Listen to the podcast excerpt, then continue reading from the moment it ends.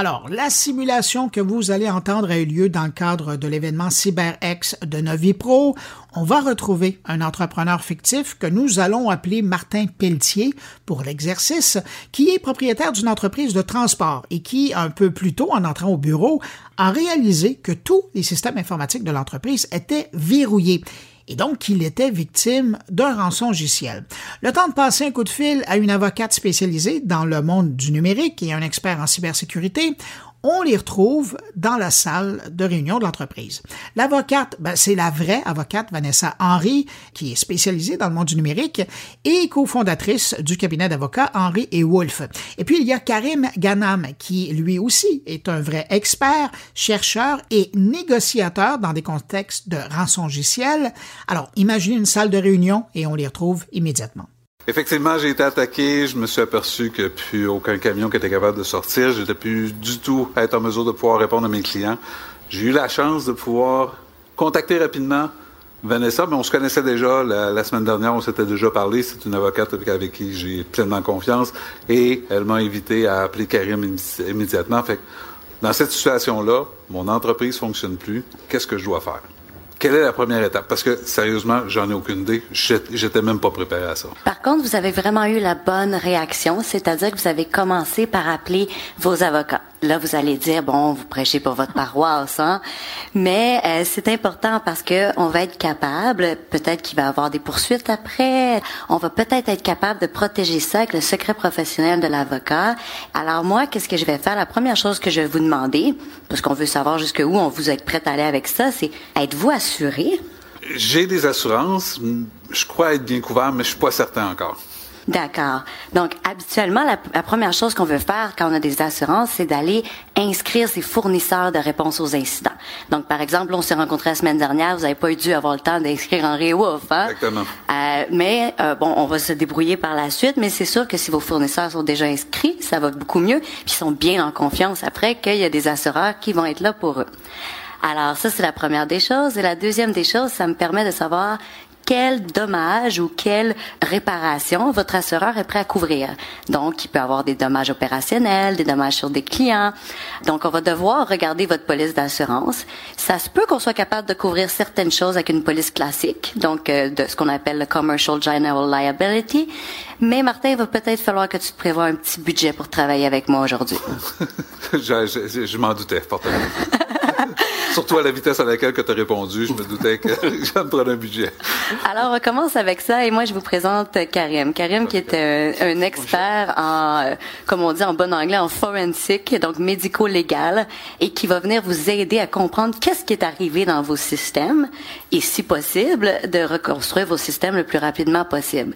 Mais avant de reconstruire, puis là, je sais que vous avez hâte de les reconstruire, vous avez hâte de faire de l'argent. Hein? Effectivement. À chaque heure, je perds beaucoup d'argent à chaque heure que je suis pas capable d'opérer, effectivement. Ah oui, la moyenne, c'est 8 000 par heure dans le domaine de la construction, des transports. Effectivement, dans le transport, c'est relativement dans, ces eaux-là. Surtout en début de semaine, c'est encore plus demandant parce qu'on doit livrer pour la fin de la semaine. Alors, ça va être important qu'on le remette debout, mais avant de faire ça, il va falloir qu'on ramasse la preuve. Puis il va falloir que ce soit de la preuve que je puisse utiliser par la suite. Alors, je vais laisser vous, Karim vous expliquer qu'est-ce qu'il va faire euh, avant que vous puissiez tout remonter les systèmes. Par où qu'on commence? Ok, parfait. En fait, moi, je suis un cyberpompier. Hein. Quand j'arrive, c'est comme il y a le feu chez vous, c'est une situation de crise. Je vais régler le problème le plus rapidement possible. Donc, j'arrive. La première question que je vais vous poser, ça va être est-ce que actuellement vous avez une idée de l'ampleur des dégâts dans votre infrastructure? Présentement. Combien de machines sont infectées en ce moment? Tout est arrêté. OK. Système téléphonique, tout ce qui est les systèmes de pouvoir de livraison, traquer les livraisons. Je, suis incapable de prendre une marchandise, de l'amener dans un camion, même de suivre mes camions. Tout est arrêté. OK, parfait. Dans cette circonstance, ce qu'on va faire, c'est qu'on va couper tout le réseau immédiatement pour isoler l'incident. Je ne veux pas qu'il y ait de la propagation quelconque dans le reste de l'infrastructure. Donc, on coupe Internet, puis une fois qu'on a cette coupure-là, on va partir du principe que même si les pirates à l'extérieur essaient de rentrer dans votre réseau, ou même s'il était déjà dans votre réseau, ben, il n'allait pas être capable de pouvoir propager son attaque. D'accord. Par contre, la prochaine étape, puisque l'objectif c'est de revenir en production rapidement, est-ce que vous avez des backups actuellement qu'on peut essayer de voir est-ce que les backups sont utilisables ou pas Je peux vous garantir que j'ai des backups. Je ne sais pas si je suis capable de les restaurer. Est-ce que je peux accéder rapidement aux backups pour essayer de les tester? Oui, effectivement. Oui. Ok, parfait. Donc ça, c'est la première étape pour nous. On commence à regarder le backup, mais en parallèle, parce que j'ai besoin d'informations pour Vanessa, on va avoir une équipe avec moi qui va commencer à aller, on va trouver une machine qui a été infectée dans votre réseau. Donc on va aller sur cette machine pour trouver une copie du ransomware en question. Puis lorsqu'on a accès à la copie du ransomware, on va aussi collecter des évidences sur la machine, notamment des logs sur la machine en question pour commencer à faire des analyses pour déterminer comment les pirates ont pu rentrer dans le réseau, pour créer le mode opératoire, pour savoir aussi est-ce que le pirate a, sorti des données, par exemple, de votre infrastructure Parce que cette information-là va être importante pour vous, ça dans la mesure où, par exemple, il y a des renseignements personnels ou des, informations très critiques pour vous qui ont été sorties par le pirate. D'accord. Est-ce que vous le savez, M. Petit, quel, quel type d'informations vous avez qui auraient pu être visées? Dans les informations personnelles, je n'aime pas tant que ça, c'est surtout des informations au niveau des clients, mais c'est surtout de savoir parce que je suis un centre de distribution, donc ça vient chez nous. À partir de ce moment-là, cette marchandise-là est transportée vers d'autres clients. de façon personnelle, pas tellement. C'est simplement de savoir c'est qui mes clients, où sont-ils, qu'est-ce que je dois aller livrer, mais c'est surtout de savoir où l'information et où c'est que la marchandise est dans l'entrepôt. Si j'ai pas ça, je peux pas rien faire. Donc, vous savez que la marchandise est dans l'entrepôt, vous savez que les données sont des systèmes TI, mais est-ce que vous savez quel type de système TI vous avez? Avez-vous un inventaire, une cartographie pour m'aider, pour savoir où je dois mettre mes efforts? C'est là que tu vas me taper sur les doigts parce que c'est souvent quelque chose que j'ai repoussé tout le temps parce que la productivité gagne avant tout, puis non, malheureusement, je n'ai pas tout. Je fais Il y a des systèmes qui sont installés. Je sais qu'ils fonctionnent. Comment ils ont été faits, pas cette, j'ai pas cette, cette information-là. Alors, Karim cherche des renseignements personnels potentiellement des employés, renseignements probablement confidentiels sur les clients. Et euh, j'imagine que vous avez des contrats avec vos clients? Sûr. Alors, j'imagine que dans ces contrats-là, vous devez avoir des ententes de non-divulgation. Effectivement, vous avez raison. C'est pire que je pensais. Alors là, on ne sait pas si ces renseignements-là font partie des renseignements qui sont visés. Exact. Donc, qu'est-ce qui va arriver, c'est que potentiellement, ça dépend si Karim est capable d'aller trouver toute l'information. Donc moi, je vais transmettre à Karim cette information-là. Il va essayer du mieux qu'il peut de confirmer quelle information est visée sans euh, avoir de map. Mais sachez que si euh, il y a un risque que ce soit les informations clients, même si on peut pas le prouver, on va devoir signaler l'incident selon les clauses contractuelles, que ce soit des renseignements personnels ou pas. Alors pendant que Karim va aller faire euh, son travail de pompier, moi je vais faire mon travail euh, de fonctionnaire et je vais lire tous vos contrats pour essayer de comprendre quelles sont vos obligations. Obligations envers mes clients, obligations avec les clients fournisseurs et employés, j'imagine. Mais là, les avez-vous vos contrats ou ils sont dans les systèmes non accessibles? euh, un peu des deux, je vous dirais. Il y en a, on a commencé à faire la numérisation, donc à partir de ce moment-là, il y en a beaucoup qui sont déjà dans les systèmes ah. qui sont maintenant pas accessibles. Mais il me reste quand même, comme je suis un peu old school, j'ai encore des tiroirs avec des copies papier. Vous avez un comptable? oui. Le comptable, c'est qui l'a payé? Et qui a reçu l'argent? Oui. On va, on va devoir y aller à la mitaine, mais on va y arriver. Mais il est ici, il s'appelle Fred. Et pendant ce temps, moi, je, je range mes freins parce que j'ai besoin de Martin. Puis je vois que la juriste, je vois l'avocate qui lui prend beaucoup de temps, alors que moi, je vais régler le problème d'un point de vue opérationnel. Donc, j'aurais besoin par exemple, que vous soyez disponible pour me permettre d'accéder, par exemple, à des machines, soit à travers l'administration de système ou le directeur TI. Totalement. Pour que je puisse... mon directeur TI, mes, mes sysadmins, il faut y aller avec eux. Absolument. Donc, pour répondre à la question de Vanessa, ce que je veux faire pour savoir, est-ce qu'il y a des données qui ont été exfiltrées, on va aller sur les machines, nous allons faire des analyses pour déterminer est-ce qu'il y a des signes qui montrent que, par exemple, le pirate a été en mesure de sortir des données? Est-ce que ça aurait pu être venir de l'intérieur? Oui, ça, ça fait partie des différents scénarios. Donc, en général, dépendant, quand un cas comme ça se produit, quand on accède aux machines, le pirate, il va toujours laisser une copie, hein. il va laisser un fichier dans chaque répertoire qui contient la note pour prendre contact avec lui, puis les conditions de la négociation de la rançon. Donc, si le pirate, dans ce message, dit qu'il a sorti des données, bien évidemment, il va falloir que nous, on ait la confirmation parce qu'il pourrait avoir des impacts. Donc, pour trouver les, les indices, ce qu'on va faire, c'est qu'on va choisir une machine ou plusieurs machines dans le réseau. Hein. On va les analyser pour voir est-ce que le pirate a laissé des indices qui montrent qu'il a pu sortir des données. En général, ça va être des fichiers. Par exemple, ça peut être un client de, de transfert de fichiers. Ça peut être du FTP, ça peut être du SFTP ou n'importe quel outil qui est considéré comme étant un client qui peut faire sortir des données à l'extérieur. Puis, en parallèle, on continue de faire les analyses, surtout quand on a la copie du ransomware. Nous, on va le transmettre à une équipe externe qui est notre équipe de rétro-ingénierie de code malicieux, qui à distance va le reproduire le scénario dans un environnement isolé pour voir est-ce que le ransomware tout seul est capable de pouvoir extraire des données dans votre infrastructure. Et si on constate que, par exemple, lors de cette analyse, on voit que le ransomware est capable de se propager tout seul dans votre infrastructure de réseau, mais très rapidement, on va vous demander, par exemple, si certaines machines de pouvoir changer le mot de passe rapidement sur les machines, puis on continue de faire les analyses. J'imagine que si plus que mon parc informatique est gros, plus que ça peut te prendre du temps avant d'être capable de me ramener. Absolument. Parce que l'un des éléments clés ici, ça va être aussi de pouvoir être capable. Au début, on sait combien de machines ont été infectées, mais on ne sait jamais.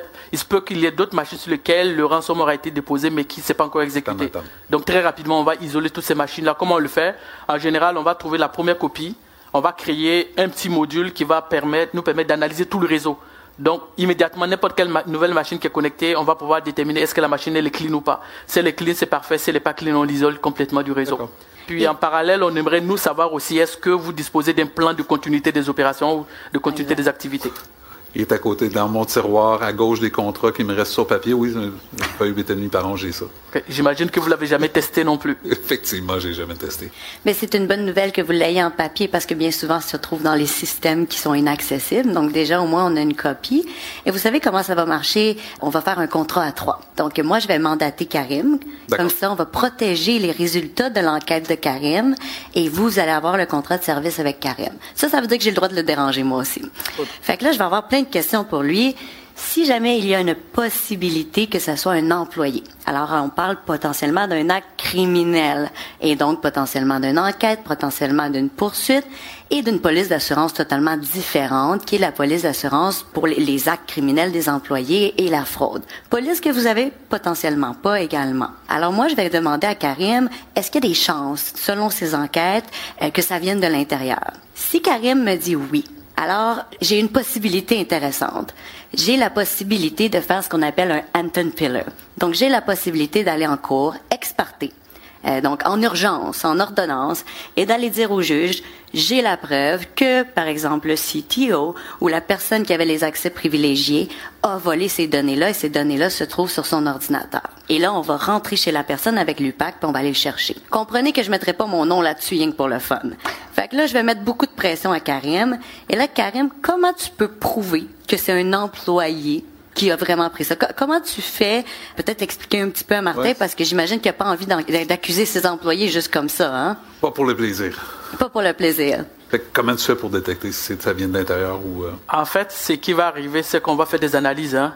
Surtout quand c'est une avocate qui nous pose la question, on a intérêt à collecter des données dans un mode où, lorsqu'elle va arriver en cours, les données vont être valides. Donc il y a des processus, il y a une méthode express qui existe pour nous permettre de collecter les données. Mais une fois qu'un tel scénario se produit, on va analyser les logs sur les machines. En général, les machines, pour chaque action que vous réalisez sur un ordinateur, que vous soyez un simple utilisateur ou un administrateur, tout est enregistré quelque part. Donc nous, dans le cas de ransomware, on va faire une analyse pour déterminer comment le ransomware a pu rentrer dans les réseaux. Est-ce qu'il est rentré par courriel? Est-ce qu'il est rentré par une intrusion classique? Est-ce qu'il vient d'un autre ordinateur? Donc plus on pousse les analyses et les investigations, plus on est capable de pouvoir déterminer ce qu'on appelle le patient zéro. Le patient zéro, ça va être globalement la première machine qui a été celle qui a été touchée dans les réseaux. Donc si on tombe sur cette machine, c'est sur celle-là qu'on va se concentrer pour faire les analyses pour déterminer est-ce que, par exemple, dans votre cas, c'est un employé qui a réalisé l'opération ou pas. Puis en matière de collecte d'éléments des preuves, parce qu'on le fait souvent en général dans les questions de cours, plus on a des options, plus on a des sources qui nous permettent de corroborer l'événement et puis mieux c'est. Donc une fois qu'on arrive à isoler l'ordinateur, supposons que c'est l'ordinateur d'un employé, ben nous on a besoin d'aller chercher une preuve qui est beaucoup plus forte que celle-là. Donc on va regarder encore dans d'autres systèmes, notamment le firewall, pour voir est-ce qu'on a vu des connexions suspectes venant de l'ordinateur de cette personne, parce qu'il peut arriver, on l'a vu des cas où c'est l'ordinateur de l'employé, mais en réalité c'était pas l'ordinateur, euh, c'était pas l'employé lui-même parce qu'un pirate a pris le contrôle de, de son ordinateur. Donc on va pousser toutes ces analyses-là. Puis lorsqu'on est sûr que on est sûr. En fait, la réalité, c'est que être sûr, c'est vraiment du 100%. Là. Si on pense qu'on n'est pas en mesure de conclure que c'est effectivement l'employé, ben, dans notre rapport qu'on va produire pour l'avocat, on va émettre cette réserve-là. Mais si on est capable, on va donner des preuves de telle sorte que, en cas de besoin, elle puisse les utiliser en cours. Et surtout que nous, on soit en mesure aussi de venir témoigner en cours pour justifier comment on a collecté les preuves, dans quelles conditions. J'ai une question pour toi, Vanessa. Est-ce que tu es obligé d'être sûr à 100%, Karim, pour, pour que toi, tu puisses procéder à un arrêt ou alors, si on décide de faire un Anton Filler ex on doit être assez certain parce que ex parte, ça veut dire que j'ai pas d'autre partie. Ça veut dire que je fais ça pendant que la personne adore et je convainc le juge que j'ai raison et qu'on doit le faire en urgence. C'est une ordonnance et donc euh, c'est quand même assez grave.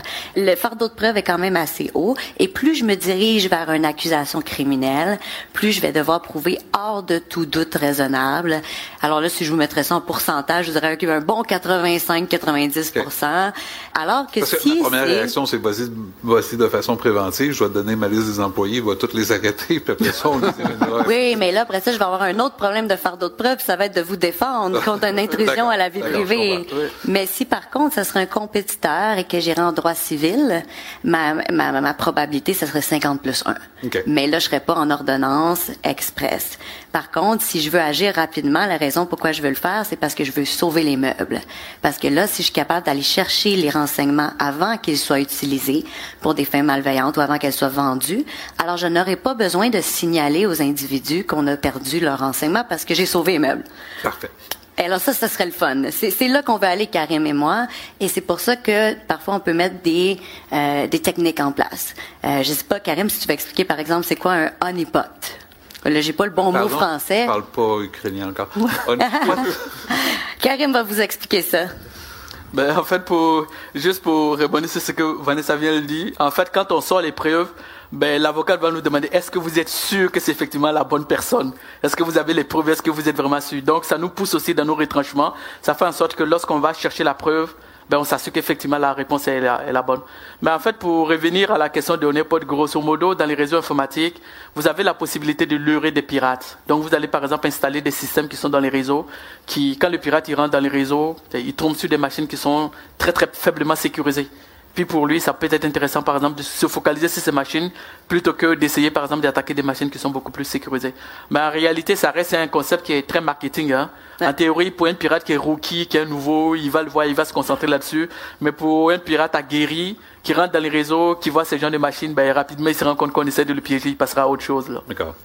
Alors l'idée aussi, c'est que si vous voulez mettre des stratégies en place, euh, potentiellement vous avez un attaqueur dans vos systèmes, alors on ne pourra pas communiquer par courriel, hein? Euh, puis probablement que vous n'y avez pas accès non plus. Alors il va falloir qu'on ait une stratégie. Nous, peut-être que là vous m'avez appelé, vous avez mon numéro de téléphone, ça va bien, mais est-ce que vous avez le numéro de téléphone de tous les employés? Oui, dans les systèmes qui sont bloqués. Bon, ok. Euh, et c'est là que la, la, la communication alternative entre les membres exécutifs est très importante parce qu'on ne veut pas si les si les pirates sont encore dans les systèmes, on ne veut pas qu'ils savent que on sait qu'ils sont là. On veut les observer puis essayer de les attraper. C'est comme quand on est dans un vol de banque, euh, c'est bien de trouver le pirate après, c'est encore mieux de le trouver avec l'argent dans la banque puis de que ça reste là. C'est ça le but ultime et c'est pour ça que c'est un pompier et qui ne fait pas juste réparer les buildings après. Alors notre but à nous, si on sait que vous avez encore un attaqueur dans vos systèmes, on va pas agir de la même façon et on va tenter de régler la situation à l'arrière-plan. Alors là, je vais vous poser la question, avez-vous un plan de gestion de crise? À côté de mon plan de relève sur une feuille 8 par 11. oui, téléphone 911, je t'ai appelé. C'est à peu près ça. Non, j'étais pas préparé du tout. sérieusement, à une attaque comme ça, je n'étais pas préparé. Je pensais je pensais pas, je pensais pas être me faire attaquer, mais d'avoir ou de me faire attaquer, mais d'être aussi grave que j'ai aujourd'hui. Jamais pensé que ça pouvait m'arriver.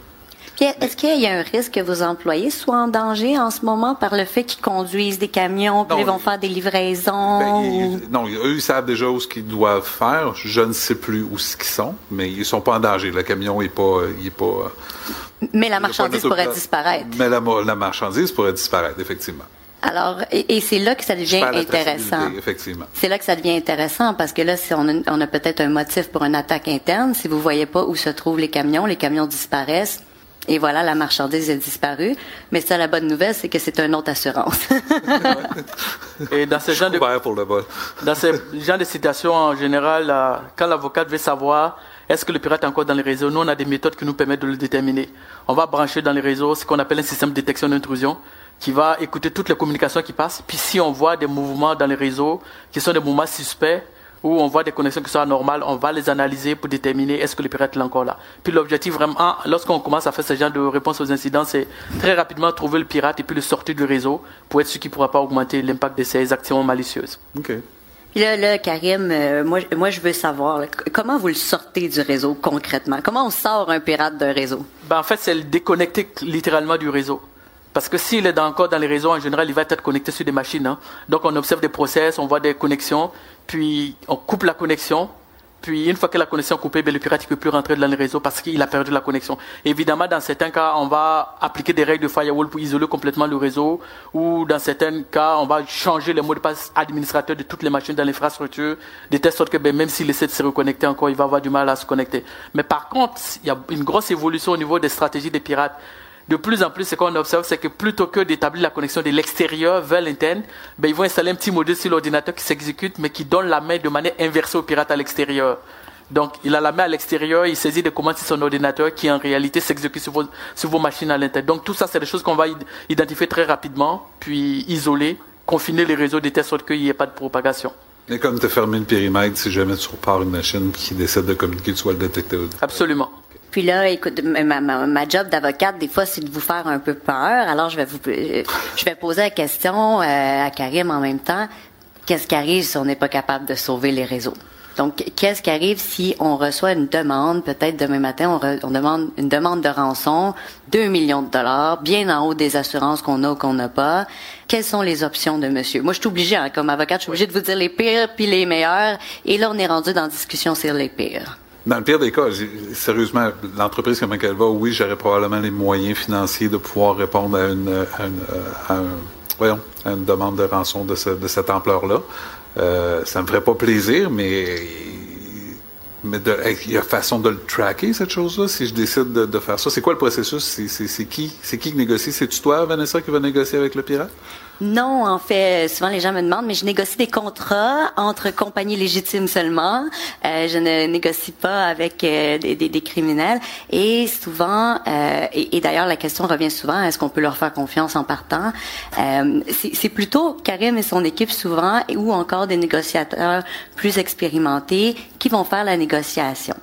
Euh, sachez toutefois que du point de vue juridique, on peut pas euh, payer des groupes criminels juste comme ça, puis euh, après ça réclamer aux assurances et tout va bien. ça ne fonctionne pas comme ça. Il y a des sanctions. Il y a des pays dans lesquels on ne peut pas faire de paiement. Il y a des organisations criminelles qui sont sur des listes. Alors c'est très sensible. Idéalement là, on veut pas faire de paiement. Pourquoi? Parce que le lendemain, tout le monde va savoir que vous êtes vulnérable. Alors ils vont, ils vont revenir. Ils vont revenir. Ils sont intelligents. Ce sont des hommes et des femmes d'affaires. Euh, mais par contre, on veut, vous avez un backup. Peut-être pas efficace, mais ils ont un backup, hein, Karim? Une place, oui, effectivement. Alors, il y a une possibilité que tu vas pouvoir faire quelque chose. Oui, en fait, euh, dans cette situation, ce que nous va faire déjà, c'est commencer à voir est-ce que les backups peuvent être restaurés. Donc, si on part en négociation, si on envisage la possibilité de négocier, ça suppose que derrière, les backups ne sont pas utilisables.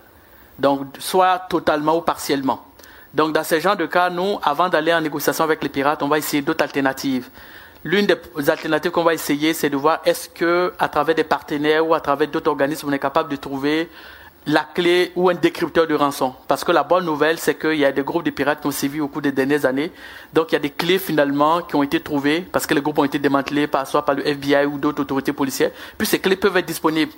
Dans certains cas, les clés, on l'a essayé, quelquefois ça fonctionne. Donc, on va trouver ces clés-là, parce qu'évidemment, dans le fichier de demande de rançon, il y a toujours le nom du groupe. Hein. Donc, on sait c'est quoi l'extension des fichiers, on sait c'est qui le groupe derrière. Donc, on va passer des coups de fil, on va voir à partir des partenaires pour voir est-ce qu'on peut avoir la chance de décrypter vos données. Si on essaie que ça ne fonctionne pas, ben, on n'a pas le choix. Dans ce cas, on va encore, avant de rentrer en négociation avec le pirate, on va faire des validations à travers d'autres partenaires qu'on a pour voir est-ce que le groupe de pirates est reconnu comme étant crédible. C'est paradoxal hein, pour un groupe de pirates qui, qui est fiable. Il faut qu'on détermine est-ce que le groupe de pirates il est fiable ou pas. Donc s'il est fiable, je viens voir Martin puis je lui dis ben la bonne nouvelle c'est que ton groupe de pirates est euh, fiable. Est-ce que, je peux parler avec eux Mais est-ce qu'il y a un bottin de pirates qui dit qui, est plus fiable que d'autres? Oh, Comment qu'on fait pour ben, En général, je suis surpris de la façon dont tu Oui, en général, il y a des organismes qui tiennent les compagnies d'assurance l'ont. Je ne sais pas si les compagnies d'avocats l'ont. Peut-être qu'ils n'en parlent pas, mais ils doivent sûrement les avoir, mais peut-être que non. Puis, à travers, avec l'historique aussi de nos interventions, dans les cas des ransomware, on arrive à tenir des listes de certains groupes qui sont cool. C'est paradoxal, hein? Des groupes de pirates qui sont plus polis, plus cool, qui sont plus négociants que d'autres. Il y en a qui ont des morales, il y en a qui, n'attaquent pas les hôpitaux, il y en a qui, donc il y, a, tous les types de ransomware et, et heureusement, ils se font arrêter, mais malheureusement, des fois, on reçoit un ransomware pour un groupe qui est plus en opération, fait qu'on peut même pas le payer, même si on veut. Absolument. Alors, c'est pas garanti que vous allez pouvoir payer. Mais par contre, on pourrait négocier pour acheter du temps. Mettons que votre backup est pas super bon, mais on peut faire de quoi? Peut-être que Karim pourrait acheter un peu de temps en négociant. Alors là, on va leur demander des preuves qu'il existe, des preuves qu'on peut décrypter. Karim, tu peux-tu décrire un peu le type de preuves que tu vas aller chercher? En fait, euh, au début, la négociation pour, d'un point de vue du pirate, hein, c'est une transaction business, rien d'autre. Il est question de morale, d'éthique et tout. Dans la plupart du temps, ils, ils, s'en foutent là. C'est pas leur problème. Donc je prends contact et puis je suis pas là pour des questions de politesse. Je leur demande ok, vous êtes rentré dans tel réseau, ben je vous contacte et puis qu'est-ce que vous voulez? Annoncez vos couleurs. Donc très rapidement ils vont dire c'est quoi le montant de la rançon qu'ils demandent. Puis moi je te reviens et puis je te dis écoute, ben le pirate, on a fait des validations, c'est un groupe qui est reconnu peut-être comme étant crédible, mais dans certains cas, ça peut être un nouveau groupe, un groupe qui est inconnu. Donc, on n'a aucun indice, mais je te donne la responsabilité derrière d'évaluer la situation et puis te dire, OK, on peut négocier, mais il faut que tu comprennes que peut-être que ça ne va pas aboutir, ou ça peut aboutir et qu'on paie la rançon que les pirates disparaissent. Est-ce que tu es prêt à embarquer dans le processus, en connaissant des causes en fonction de ta réalité? Très bonne question. Ben, j'aurais tendance à te dire oui, mais pendant que je te parle, j'ai peut-être d'autres plans B. Je vais partir un business de fleuriste à côté de Mais, mais j'imagine que tu n'es pas tout seul dans ton conseil d'administration. Non, mais alors va falloir. il va falloir que j'avertisse les, les, les, Ah, puis il va falloir prendre une décision. Oui, oui. Et pendant, c'est le coût-bénéfice. Et pendant que tu prends ta décision, ce que je vais te demander, c'est d'essayer de déterminer en fonction du montant. Supposons que le pirate nous 200 000 dollars US. Donc, ce que je vais te demander, c'est regarde jusqu'à quel montant toi tu es prêt à accepter la transaction. Bah, Donc, je te laisse réfléchir. Puis moi, j'essaie de gagner du temps avec le pirate. Je négocie. En fait, la stratégie de la négociation ici, c'est que le pirate n'ait pas l'impression que ça va être trop facile. Il faut qu'il ait l'impression que ça va être très très difficile, puis que peut-être il n'aura pas du tout gain de cause. Donc, je souffle sur le chaud et le froid. Je lui dis, écoute, tu demandes, t'en demandes un peu trop. Faut que tu reviennes sur terre parce que c'est irréaliste tes demandes. Puis si tu veux pas négocier, j'arrête la négociation. Puis je lui donne le temps. J'attends une heure ou deux. Puis il me revient et puis il me dit, OK, par exemple, ben, combien tu, vous êtes prêt à faire quelle proposition? Donc là, ça me permet aussi de déterminer à quel groupe j'ai affaire, quelle est la force de frappe de ce groupe. Si c'est un groupe qui est très structuré, très très fort, ben peut-être qu'ils ne voudront pas bouger, mais ceux qui reviennent souvent, c'est des personnes isolées, hein. quelques personnes qui, qui pensent qu'ils ont fait leur année avec vous. Là. Donc, ils sont prêts à négocier. Donc là, je joue, et puis je me dis, OK, ces gars, ils sont prêts à négocier. Ben, je vais peut-être, plutôt que de passer à 200 000, je peux arriver littéralement avec 25 000 dollars pour commencer. Ou même 10 000 dollars, dépendant de la situation. Puis j'attends de voir comment ils réagissent. Si tu continues, ils vont nous envoyer de l'argent. ben oui, mais oui, c'est la stratégie. Oui, oui, commence à 2 millions, 200 000. Ben oui, oui. Compte je t'aime. Comme ça, ça marche. Et puis, donc, je les, je les, laisse parler et puis j'essaie de les, de les entretenir aussi. Hein. Puis je disparais de temps en temps, je reviens. Puis je me mets dans une situation qui est neutre surtout. Puis il faut qu'ils aient l'impression que je suis là pour les aider. Mais en réalité, je suis là pour vous, mais il faut qu'ils comprennent que je suis là pour les aider à m'aider ou à régler le problème. Puis je m'utilise dans la transaction, je dois me détacher de ça pour ne pas qu'ils aient l'impression à un moment que je suis trop embarqué là-dedans. parce qu'il faudrait que je sois aussi comme un fusible. Dans le cas où la négociation n'aboutit pas, où ça traîne, ben, il faudrait que je puisse me retirer la négociation sans que ça vous impacte aussi. D'accord. Puis pendant ce temps, je vous demande de toujours voir jusqu'à comment vous êtes prêt à aller pour le paiement de la rançon. Je suis obligée de vous informer en tant que client qu'ils sont pas tous patients. Fait que s'ils trouvent qu'on tourne en rond un petit peu, ce qu'ils vont faire, c'est qu'ils vont publier une partie des données. Puis une partie des données, oh, si vous avez la TV, vous en avez vu il pas très longtemps, hein? Et à un moment donné, le groupe criminel s'étend. Là, tu me niaises, hein? Fait qu'il dit, je vais te montrer qu'est-ce que je suis capable de faire, puis ils vont en publier un petit peu. Puis il va dire, moi, il me reste tant de catégories. Lui, Karim va peut-être vérifier, dit, prouve-moi que tu as vraiment toutes ces données-là. Alors, il va être capable d'avoir des preuves des données, des preuves que la clé de décryption, elle existe et elle fonctionne. Euh, donc, on va aller essayer d'aller chercher ces preuves-là. Ce sont des demandes normales et qui nous permettent d'acheter du temps. Euh, les criminels, ils l'ont compris, donc ils ont un très bon service à la clientèle. Ils sont très rapides à répondre. On se dit, ah, ça va prendre deux, trois jours avant qu'ils nous reviennent. Non, non. 15, 20 secondes, la réponse est là. Alors, euh, il faut pas nécessairement compter sur le fait que vous allez pouvoir acheter 5, 6, 7 mois de temps. On parle vraiment de deux, trois jours pour remonter des systèmes en entier de TI avec un backup qui n'a pas été testé. Donc, moi, ce que je fais, c'est que je demande au pirate de me donner une preuve de vie quand on, est, on part du principe qu'on a négocié puis qu'on a une entente. Donc, une fois qu'on a une entente, il faut qu'il me donne une preuve de vie des données. Donc, je, je choisis dans l'ensemble des fichiers qui ont été infectés sur les ordinateurs de manière aléatoire. J'en choisis trois fichiers. En général, c'est la moyenne, hein, trois fichiers. Puis, je leur communique et puis je dis, voici trois fichiers pris dans le réseau. Montrez-moi que vous êtes capable de les déchiffrer. S'ils sont capables de les déchiffrer, ben, c'est qu'ils ils, ont les fichiers. S'ils l'ont pas, ben, dans certains cas, ben, ils vont tourner en rond. Donc, j'ai deux scénarios, en fait. Il faut le séparer. En fait, on a deux scénarios. Le premier scénario, c'est la clé de déchiffrement des données que j'ai à l'intérieur de mon réseau. Est-ce que vous êtes capable de les déchiffrer? Puis, est-ce que vous avez des données chez vous dans le, cas que dans le cas où le pirate nous dit qu'il a sorti les données, il faut qu'il me montre qu'il a pu sortir des données dans l'infrastructure. Donc les deux preuves mises ensemble, dans certains cas on le voit, le pirate il bluffe, hein, ils font du bluff aussi. Parce que la réalité c'est que pour eux, sortir des données souvent c'est coûteux il faut les stocker quelque part dans un serveur, il faut entretenir le serveur. C'est aussi de prendre le risque d'apparaître sur les radars des autorités, notamment du FBI. Ça laisse des traces. Oui, ça laisse des traces. Donc, souvent, ils disent qu'ils font, mais ils ne font pas. Mais lorsqu'on leur pose la question, puisqu'ils sont capables de donner une copie des données, ben, on est, là, on est forcé d'accepter qu'ils ont sorti les données. Puis, dans tel cas, ben, il va falloir prendre encore une autre décision. Est-ce que vous êtes, vous êtes, vous voulez rapidement éviter que ça, il y ait plus de données qui sont publier, parce que plus le temps passe et plus ils ont intérêt à vous mettre la pression, en publiant 5% des données, puis 10% et tout. Donc, il va, ça vous met de la pression et puis il faut agir très rapidement. J'aimerais ça retourner à l'inverse. Là, j'ai été attaqué. On revient à la normale. On est reparti. J'ai pas eu besoin de payer de rançon logicielle. Deux questions. Est-ce qu'il y a beaucoup d'entreprises qui, comme moi, sont dans cette situation-là, pas bien établies, pas bien structurées? Comment je fais pour me préparer pour la prochaine fois? Est-ce que, est-ce que je peux prévenir au lieu de j'ai pas investi. Là, tu me parlais d'inventaire de matériel et de logiciels. Qu'est-ce qu'on doit faire ou qu'est-ce qu'un entrepreneur doit faire pour protéger son entreprise avant même qu'il se fasse attaquer? oui, ça, c'est toujours la clé assez avant. Je vais laisser Karim répondre du côté technique, puis je vais vous répondre d'un côté un peu plus gouvernance. D'accord. Euh, d'un côté gouvernance, la première chose, ayez des assurances. Ça l'aide beaucoup parce que ça, ça, vous permet déjà de savoir que vous avez un plan B. C'est déjà, c'est déjà rassurant. Après ça, ben, c'est d'avoir des backups fonctionnels qui sont testés. Euh, pourquoi est-ce que les villes sont attaquées? Pourquoi les hôpitaux sont attaqués, les structures publiques?